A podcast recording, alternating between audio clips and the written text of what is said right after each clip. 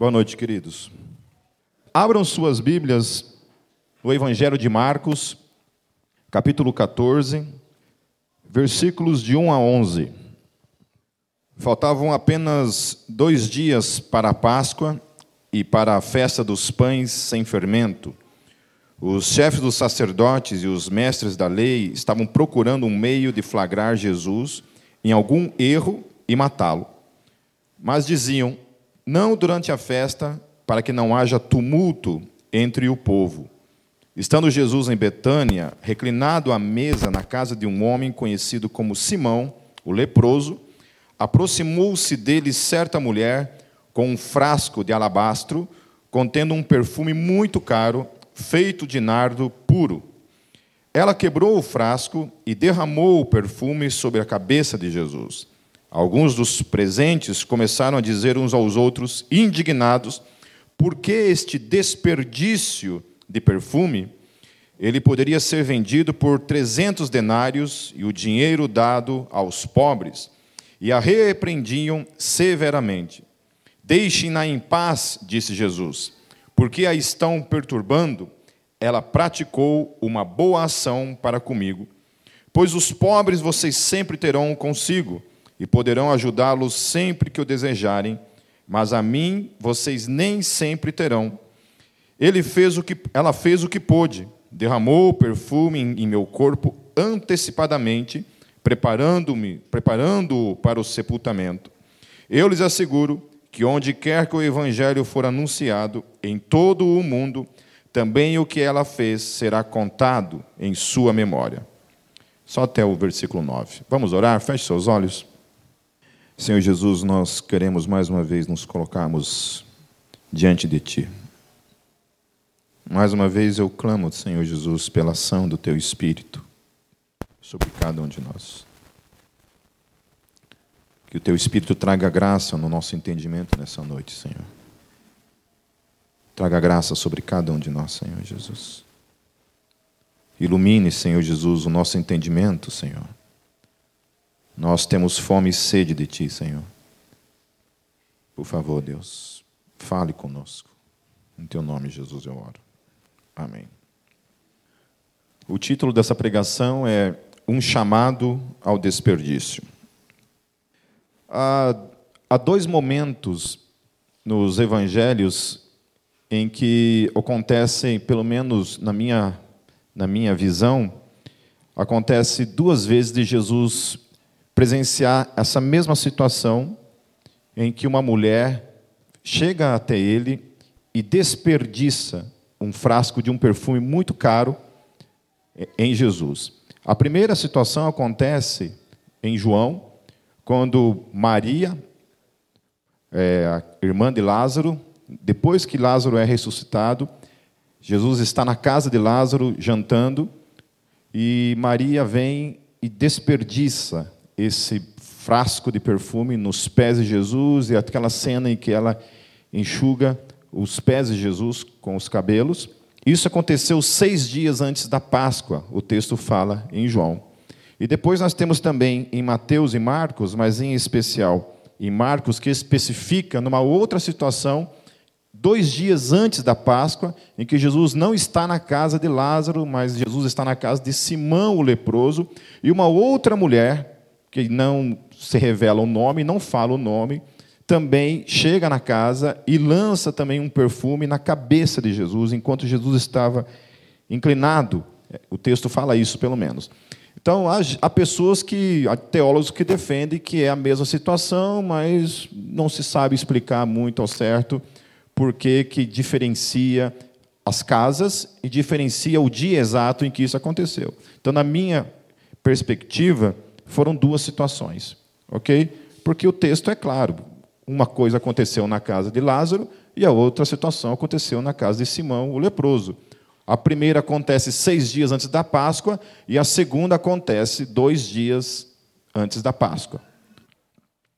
O que está em destaque para mim, e que é essa palavra que eu quero trabalhar nessa noite, é lá no versículo 4 em específico, quando o texto fala por que esse desperdício de perfume. Em Mateus fala: por que este desperdício? Por que esse desperdício? Porque se tratava de um perfume caro e os discípulos olham para aquilo. Em Mateus, Judas é o primeiro que destaca isso. Nas duas situações, ele destaca isso.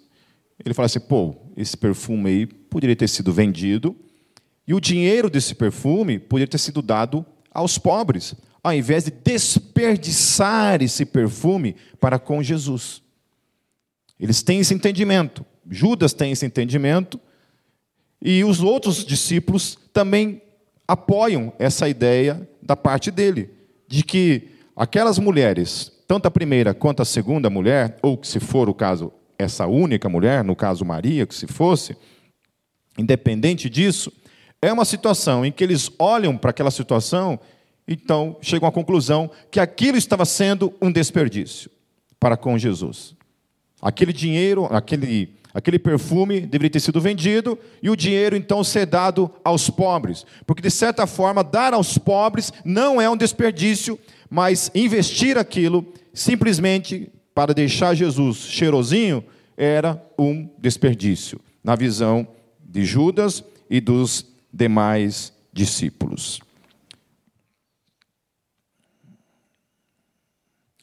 Quando a gente fala de desperdício, que, que é a primeira coisa que vem em nossa mente?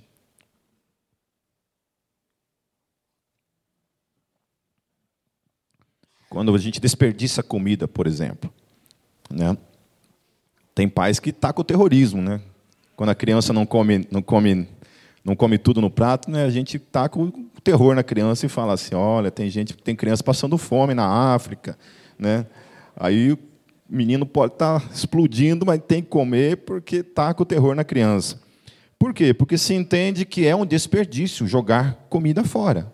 Comida é uma coisa preciosa.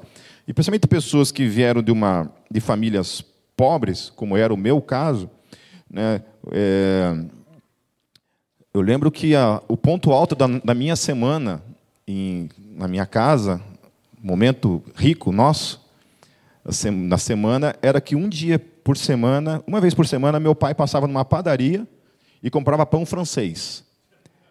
E comprava também mortadela e queijo. Não é mortandela, né? É mortadela, né? Hã? Na minha casa eu aprendi a falar mortandela, engripado, parteleira, todas essas coisas erradas eu aprendi. Mas esse era o ponto alto da nossa casa. Nossa, quando meu pai chegava com pão francês e um presunto e um queijo, meu filho, era, era como se tivesse trazido 10 pizzas para casa. Mas era assim, favela total mesmo. É, as minhas roupas era minha mãe que fazia. Eu acho que eu tinha só duas peças de roupa. É, uma que eu ia usava num dia, já botava para lavar e usava outra daí. Daí no outro dia botava para lavar. E era assim, só tinha isso. Cabelinho era cortado em casa, modelo emo, né? tigelinha assim, colocava o pinico da, da minha avó, cortava em volta, e aquilo era a moda do momento.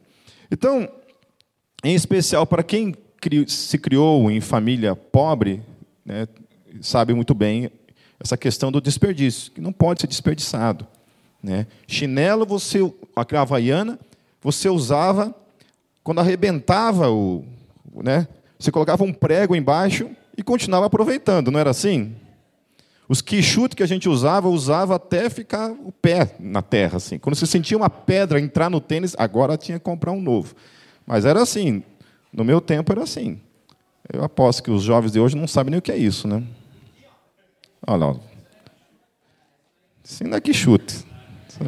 Vocês, nunca na minha vida eu sonharia em ter um tênis desse quando era criança, meu filho.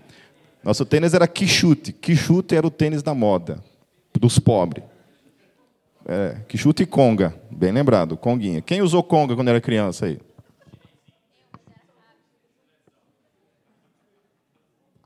Quem usou quichute aí quando era criança? Ah, mas tem velho nessa igreja aqui. Achei que fosse só eu, hein? Alguém aí para baixo de 15 anos usou quichute alguma vez na vida? Não, né? Meu filho acho que nem sabe o que é quichute.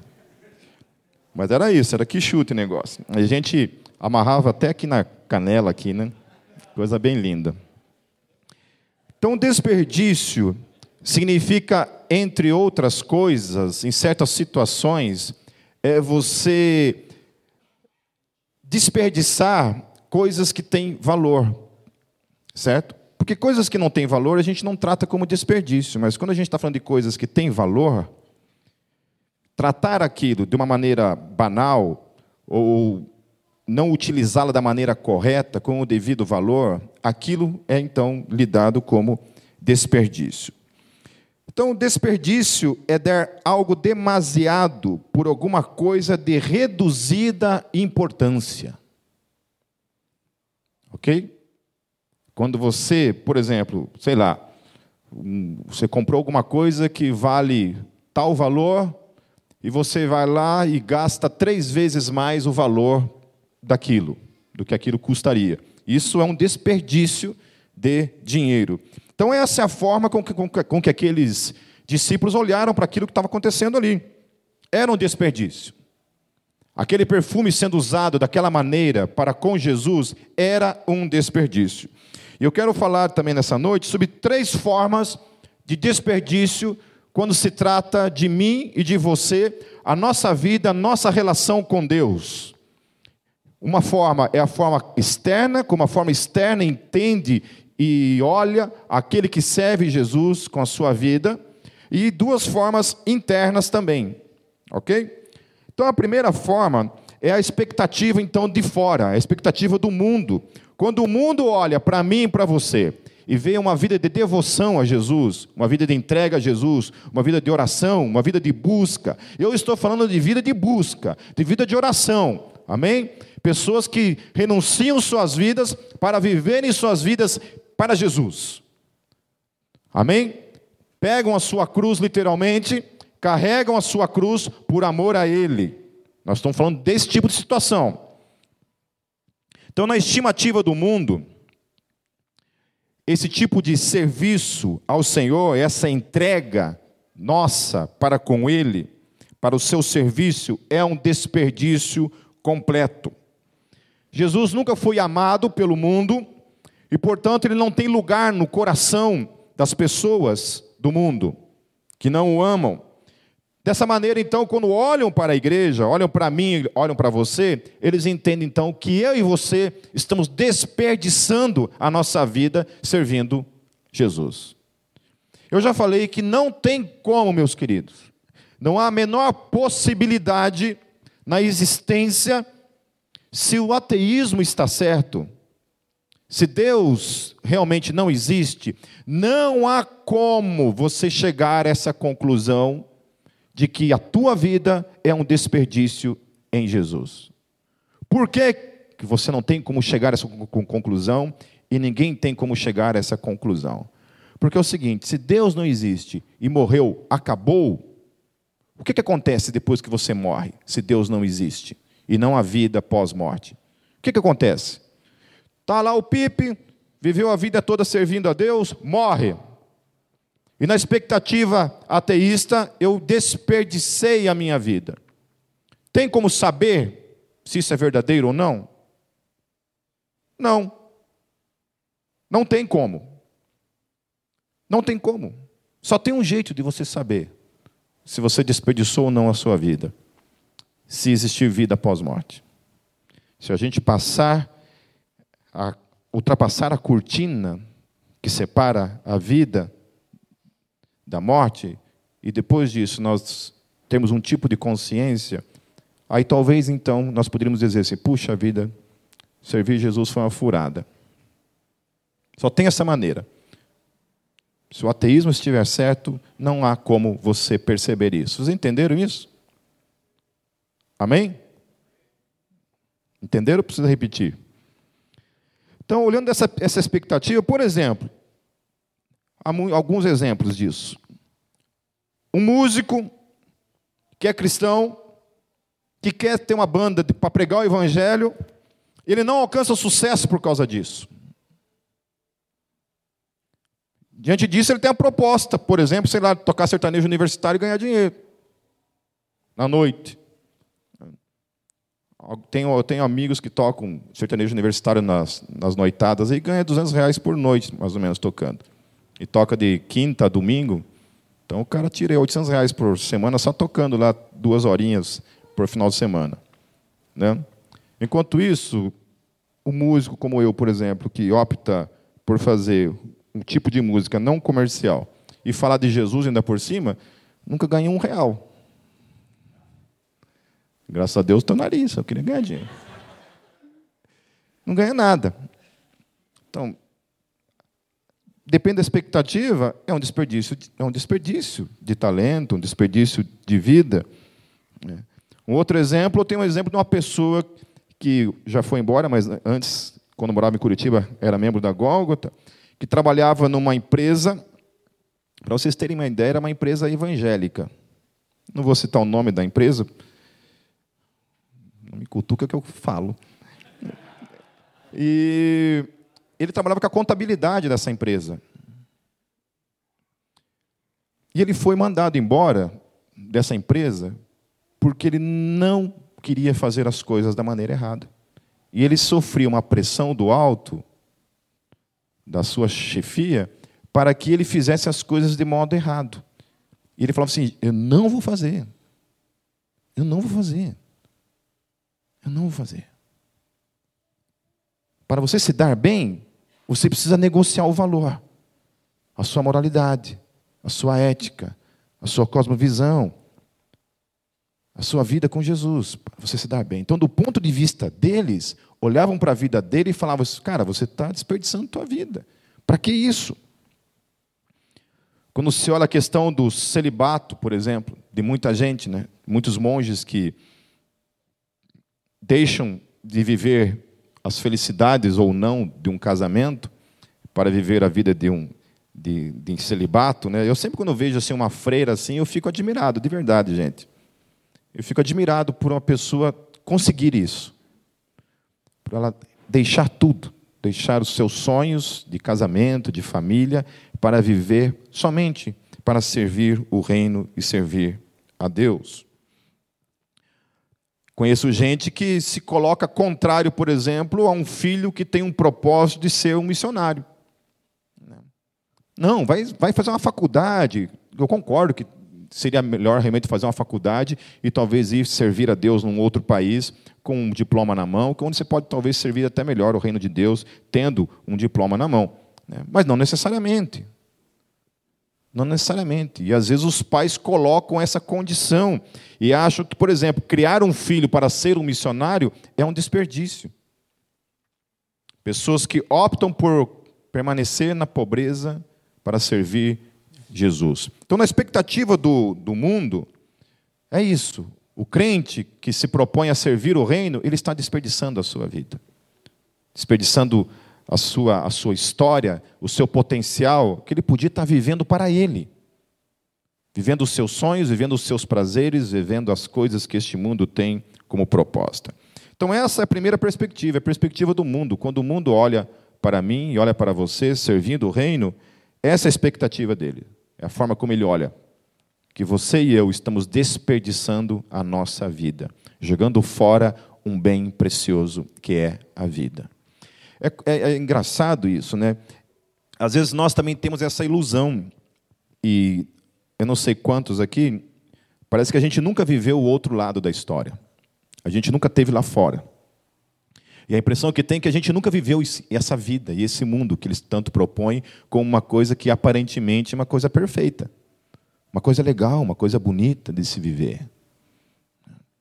Quem já viveu o outro lado da história, esteve lá fora, já experimentou o que esse, esse mundo propõe, sabe do que eu estou falando. Sabe dessa máscara, sabe dessa fachada. Eles não, não são honestos ao dizerem, aquele momento em quando você chega em casa e você tem um vazio na sua vida, onde você se encheu de drogas, onde você deitou com quantas pessoas que quis, naquele dia, mas quando você chega em casa, você se olha no espelho, coloca a cabeça no travesseiro e vai dormir, o vazio existencial que aquilo produz em cada um de nós. Meus queridos, se minha vida ela fosse boa, eu não estava aqui. Se eu era um cara tão feliz assim lá fora, eu não estaria aqui. Se eu era completo, eu não estaria aqui. Se eu tivesse encontrado aquilo que eu tanto procurava, eu não estaria aqui. Eu só estou aqui porque isso daqui, em Cristo Jesus, deu sentido a tudo. Porque realmente encontrei aquilo que eu procurava. E que não é droga, não é prostituição, não é dinheiro, não é sucesso, não é nada disso que traz. Por isso que a gente, a gente encontra pessoas com dinheiro, com sucesso, fazendo todo tipo de uso de drogas, transando com todo mundo e ainda assim acaba a sua vida, se suicida. Assistindo os documentários do Metallica, né?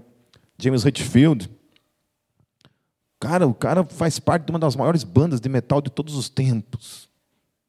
E vive se internando para se recuperar do uso abusivo do álcool. Assistindo o documentário da Amy Winehouse, um documentário mais deprimente que eu vi na minha vida. Uma das maiores vozes de todos os tempos. Uma pessoa altamente vazia de sentido na vida, se destruindo. Depois Whitney Houston, que se afastou do evangelho e foi consumida pelas drogas e tantos outros. Recentemente nós tivemos o vocalista do Soul Garden, vocalista do Linkin Park, Isso, do Linkin Park também se suicidando. Então, aparentemente, parece assim que nós estamos desperdiçando a vida. Eu, eu gosto de pensar da forma que, independente, meus queridos, do resultado disso tudo lá no fim, eu ainda creio, eu ainda creio que ainda assim o estilo de vida cristão é infinitamente superior a uma vida sem a fé. É ou não é? Hoje, hoje de tarde eu estava em casa, assim, eu, eu, e a Kátia, assim, deitado no, no colchão, com o Gabriel no meio, assim, e os três ali se beijando, se abraçando, sabe, se amando. E eu falando para mim mesmo assim: isso aqui é o céu para mim. Entende? Eu fico pensando quantos não estão experimentando isso. Porque optaram em viver aquilo que o mundo tem para eles. Hum. Desperdício. Para eles é desperdício. Para mim é vida. Para mim é tudo. É vida. A segunda forma de você ver desperdício, agora se falando da questão interna. Que mesmo essa visão externa, muitas vezes ela vem para dentro do reino. Que tem muito crente que acha que se dedicar a Deus tem limite. Você não pode se dedicar demais. Queridos, eu já fui já fui líder de ministério de louvor. Vocês não têm noção de como é que, é que as coisas funcionam às vezes. Para algumas pessoas, tocar uma vez por mês é demais. É pesado. Para certas pessoas, vir no culto uma vez por mês é demais. É muito. Servir num ministério é o máximo para aqueles que servem. Porque é demais. Servir a Deus tem um limite, a gente dá um pouquinho, só, acabou. Desde que aquilo não atrapalhe a minha vida, desde que eu não deixe de fazer as coisas que eu gosto, ter vida. Se aquilo me rouba demais, é desperdício. Eu estou desperdiçando a minha vida. Essa é a primeira visão interna. Eu, a Gólgota já tem 16 anos. Eu, eu só deixei de vir em culto quando eu estava viajando. Raramente quando eu estava doente, porque mesmo doente eu vinha. Ou porque tive que, de alguma forma, realmente tirar algumas férias forçadas. Mas só assim, meus queridos. Senão é inegociável Pergunta para mim se todas as vezes em que eu estive aqui, eu tive vontade de, eu tive vontade de vir para o culto. Tive vontade de vir aqui pregar, tive vontade de tocar. Não. Mas é para o rei. Para o rei é tudo. Para o rei não tem negociação. Eu fui criado para ele, você foi criado para ele. Não há desperdício. Se tiver que vir aqui todos os dias, tocar todos os dias, pregar todos os dias, amém, é para Ele, não é desperdício. Teve uma pessoa que era da, da Igreja Universal do Reino de Deus, a qual a gente muitas vezes critica por causa da sua teologia, dos dos seus, seus posicionamentos teológicos, e não estou concordando com isso que eu vou falar aqui, com essa questão teológica, mas quando ela, quando ela era membro da Universal, ela ia de manhã no culto, ela servia em dois cultos pela manhã. E ela almoçava nas redondezas, de tarde ia para a favela fazer evangelismo e discipulado, ficava a tarde toda no domingo na favela, saía da favela, voltava para o culto, e servia em mais três cultos. Todo domingo. Daí eu vejo gente, meus queridos, que a gente tem que implorar. Pelo amor de Deus, venha para o culto. Pelo amor de Deus, sirva. Tem como? Ah, não tem jeito. Porque é pesado, é desperdício. E desperdício tem tudo a ver, meus queridos, com o valor que a gente dá não ao objeto que está sendo desperdiçado, mas tem tudo a ver com, para com aquilo que está sendo desperdiçado. Vocês estão entendendo? Que o problema do desperdício não é a minha vida, é que eu entendo como desperdício por causa daquele a quem eu estou desperdiçando. Ele não tem o seu devido valor para que eu desperdice a minha vida. Porque se ele tivesse o valor devido na minha vida, nada do que eu posso fazer algum dia é um desperdício, por causa do grande valor que ele tem para a minha vida. Agora, se ele não tem valor, aí não tem jeito. Aí não tem jeito. Mas há um terceiro movimento também. Então, esse segundo movimento é esse movimento do desperdício porque não dá ao objeto a quem é desperdiçado o seu devido valor.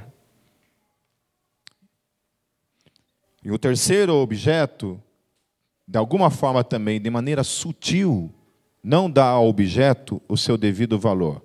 Por que, que não dá o devido valor? Porque se entende que aquilo que é feito tem mais valor do que aquele que é objeto do valor. E aí, como é que funciona isso? Por exemplo, olha para a tua vida e para a minha vida e falam assim: ah, esse cara está fazendo muito pouco, tem que fazer mais. Ele precisa fazer mais. Por exemplo, o que tem sido mais batido agora está sendo essa questão de que, para você ser crente de verdade, você tem que estar tá na favela ajudando os pobres, você tem que alimentar os pobres. Então, a ação não é mais o resultado de uma vida de intimidade com Jesus, que nasce primeiro de uma vida de uma busca por aquilo que é realmente valoroso, porque, meus queridos, nós fomos criados primeiramente para viver uma vida aos pés do Rei de Jesus. Então não adianta se a minha vida se propaga apenas em alimentar os pobres, e ela não nasce primeiro de uma vida de intimidade, de busca, de jejum incansável pelo Rei dos Reis. Isso daqui é nada. Isso aqui não é nada.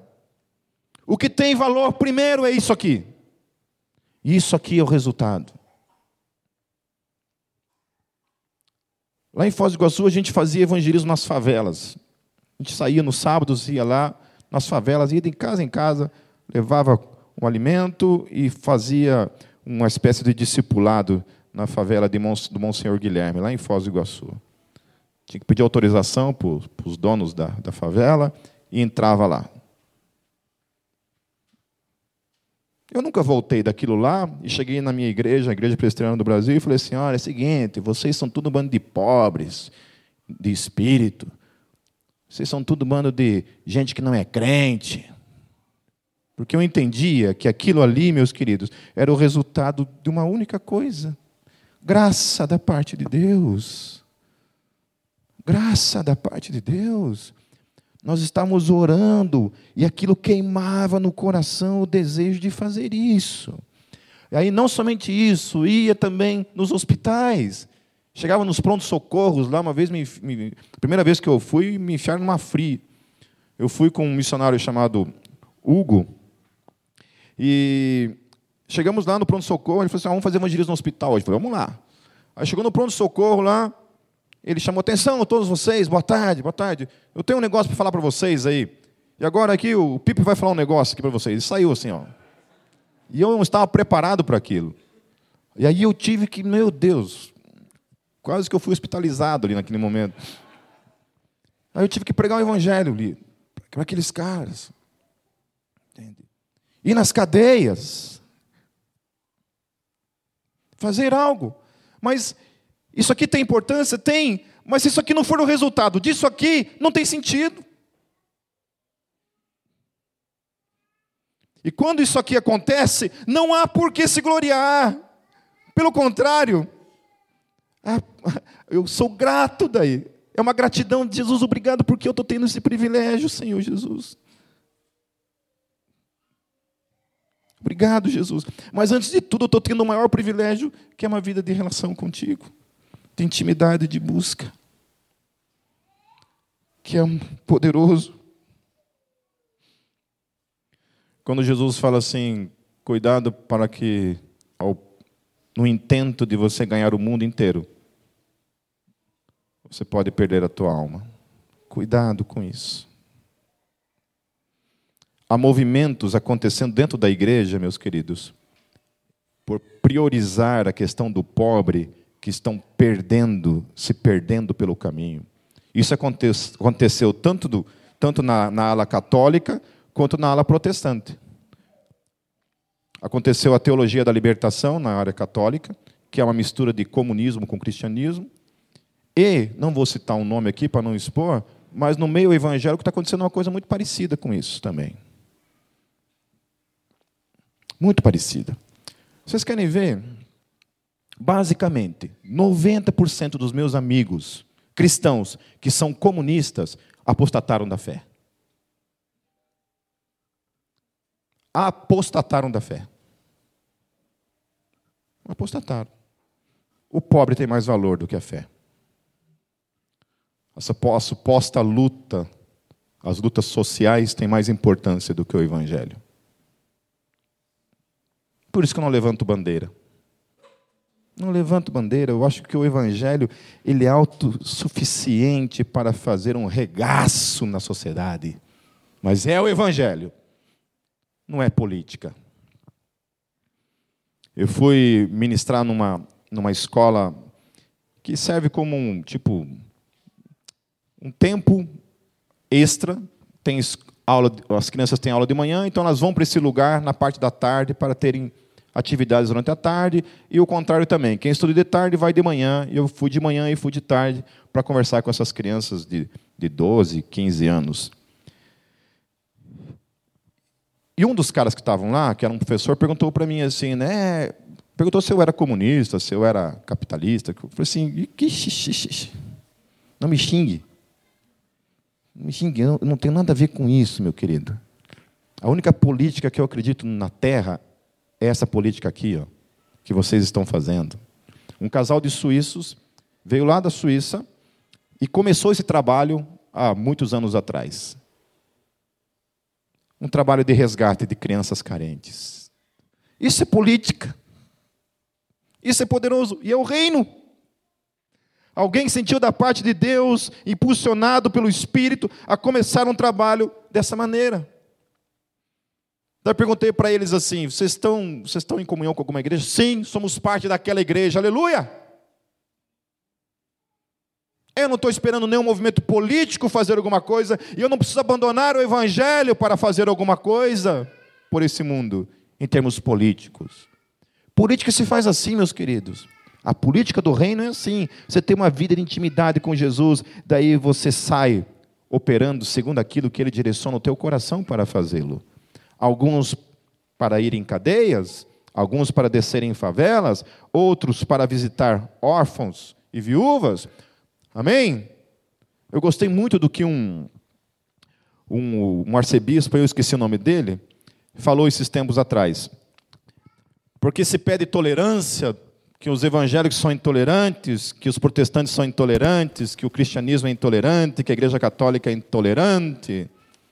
Nós somos tão intolerantes, intolerantes. Mas quem é que constrói hospitais? Para cuidar de toda essa gente que desgraça com a própria vida, que estão nos hospitais, nem sempre por causa de uma doença, nem sempre por causa de uma tragédia, mas muitas vezes por fazerem cacas na vida. Hum? Quem que, que constrói asilos, orfanatos, albergues? Quem? Hã? É a igreja. Amém? Então, para eu falar do outro, julgar o outro, ah, porque o outro só é espiritual se ele faz isso. Então, se eu me acho tanto na posição para julgar os outros, então eu tenho que, primeiramente, eu fazer algo de concreto, real. Porque senão para mim é blá blá blá. É conversa fiada. Amém? Faça para a glória do Senhor Jesus, mas como resultado da sua vida de intimidade com o Rei Jesus. Não como uma coisa para propagar a minha espiritualidade, a sua espiritualidade, a minha posição superior a qualquer coisa. Nós fazemos por causa dele. Então são três formas de você entender o desperdício.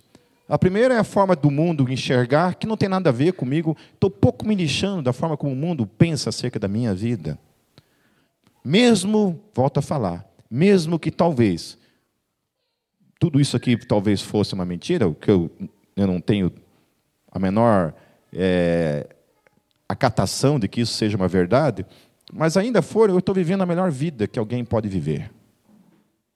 E você também. Não é um desperdício. Porque isso aqui é vida. Vou trocar o quê? Eu vou trocar minha família, vou trocar vocês para viver uma vida de droga. Fumar maconha. Fumar crack. Fumar crack. Cheirar cola. É isso? Hum? Para viver todas as noites experimentando uma coisa vazia, que é incomparável é incomparável com aquilo que um, um, homem, uma mulher casados legitimamente debaixo da graça e da bênção de Deus vivencia dentro de um casamento, meus queridos. Hum? É isso? Isso é lixo. Isso não é nada comparado àquilo que você pode vivenciar em Cristo Jesus, como família, como filho no reino. A segunda coisa é que a gente tem se dado muito pouco.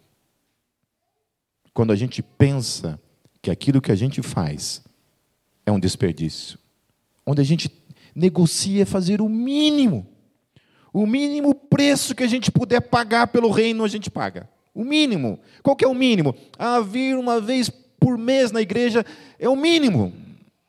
É isso que eu vou fazer. O mínimo, do mínimo, do mínimo o, o pouco, olha, se eu pudesse, nem viria mais. E eu pudesse ir para o céu, amém.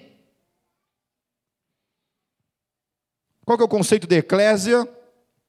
Assembleia. Então, igreja não é eu, igreja somos nós. Amém? Esse é o conceito. Então, não dê o mínimo. Desperdice a sua vida para Cristo, em nome de Jesus. Desperdice. Aquilo que Deus colocar na sua vida, meus queridos, lute contra essa preguiça do Satanás. Lute contra isso. Sabe? Lute contra isso. Em nome de Jesus. Lute. Sabe, talvez você tenha já quebrado a cara muito por causa do Evangelho. Só se ferrou por causa do Evangelho. Talvez você pense assim: puxa vida, estou me ferrando. Não. Você não está desperdiçando a sua vida. Tudo aquilo que você tem plantado nesse mundo e você não tem colhido em dinheiro, em sucesso, você está plantando no reino eterno, onde a traça, a ferrugem, nada pode tocar e roubar de você. Amém? Amém. Amém, meus queridos. E a terceira, essa questão de achar que porque o outro não faz igual, o outro é menor. Ah, o cara só ora. O cara só faz isso. Assim como Maria e a, ou aquela outra mulher perfumou o corpo de Jesus, o texto fala em João que toda a casa ficou com o cheiro daquele perfume. A Bíblia fala que nós somos o perfume de Cristo. Pelo menos deveríamos ter o perfume de Cristo. Lá em 2 Coríntios, no capítulo 2, versos 14 e 15, diz assim: E graças a Deus, que sempre nos faz triunfar em Cristo, e por meio de nós manifesta em todo lugar a fragrância do seu conhecimento. Porque para Deus somos o bom perfume de Cristo, nos que se salvam e nos que se perdem.